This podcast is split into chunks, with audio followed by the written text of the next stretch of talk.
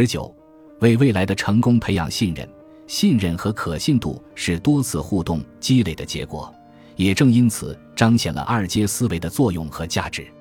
倘若我们在与人交往时总是追求及时的回报，除非双方各取所需，否则这样的相处必然长久不了。将利益最大化需要一个循序渐进的过程，因此。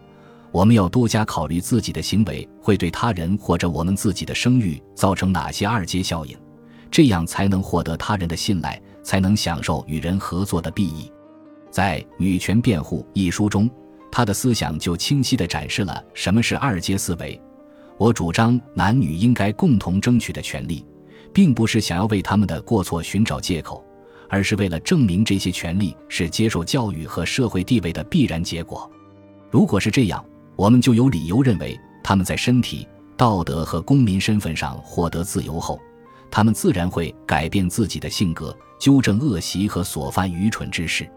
为女性赋权是承认女性拥有权利的一阶效应，但通过探讨这一效应将对社会产生的结果，即二阶效应，它开启了一场全民讨论，最终形成了我们现在所说的女权主义。女性不仅会得到自己应得的自由。也会成为更好的女性，更好的社会成员。友情提示：虽然二阶思维富有价值，但我们必须注意一点：你不能任其导致滑坡效应的瘫痪。滑坡效应指的是，一旦开始行动 A，整个处境就会每况愈下，持续走下坡路，从而引发一连串后果 B、C、D、E、F。加勒特·哈丁在《筛除蠢蛋》。一书中巧妙地解决了这个问题。那些蝎子论证的拥趸，仿佛认为人类完全缺乏实际的判断力。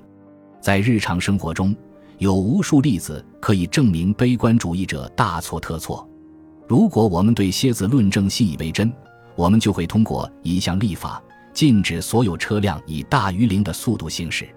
这个方法确实可以轻松地解决道德问题，但我们不会通过这样的立法。在实际生活中，任何事情都有限度，即便我们能考虑到二阶乃至更高阶的结果，我们也只能就此打住。在美国和其他地方的禁酒令热潮中，保守的戒酒者常常表示，喝下第一杯酒就是迈向罪恶生活的第一步。他们说的没错，喝一杯啤酒确实有可能让你变成酒鬼，但大多数时候并不会。因此。我们需要避免滑坡论证及其可能导致的分析瘫痪。二阶思维需要评估最可能产生的影响及其最可能导致的结果，检查我们对自己行为造成的典型结果的理解是否准确。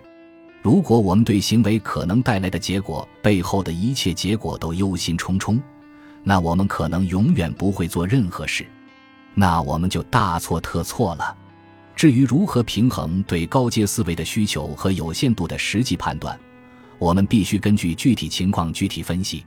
结论：我们不是在真空中做决定，不可能不劳而获，只有所得却不必付出任何代价。在做选择时，考虑结果可以帮助我们避免未来可能出现的问题，但我们必须问自己一个关键问题：然后呢？结果有很多种，有些结果会更清晰明确。从你所处系统的角度来思考，会让你看到结果背后的结果。利用已掌握的信息，尽可能全面、长远的思考一个问题，可以让我们考虑到时间、规模、阈值等诸多方面。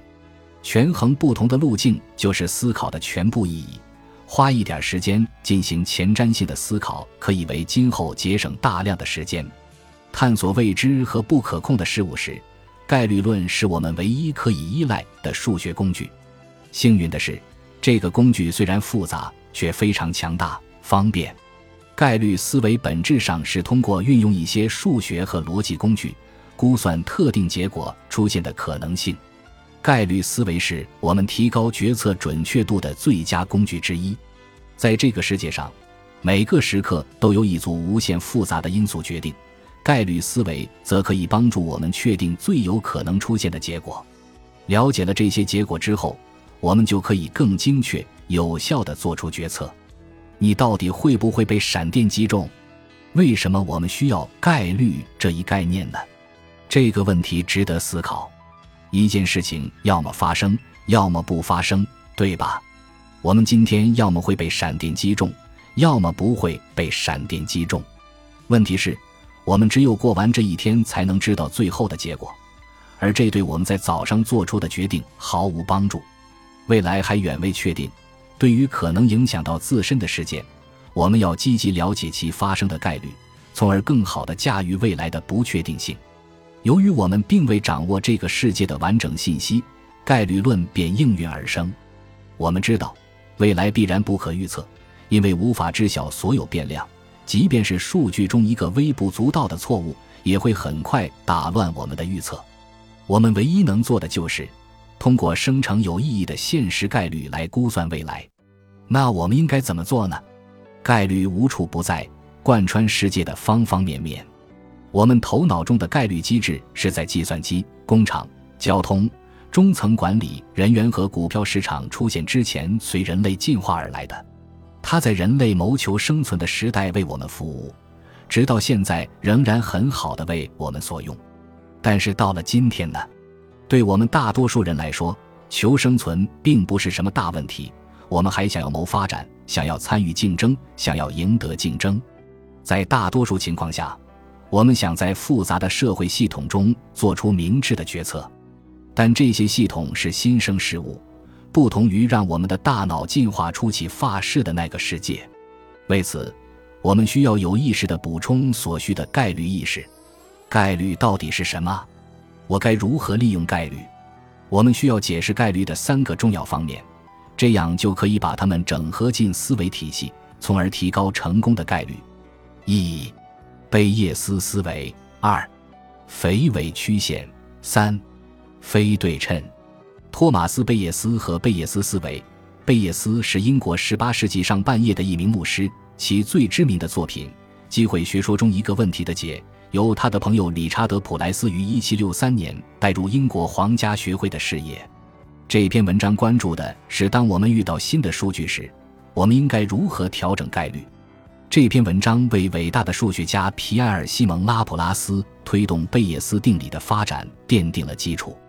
贝叶斯思维的核心内容如下：鉴于我们对这个世界的了解比较有限，但了解到的信息都十分有用。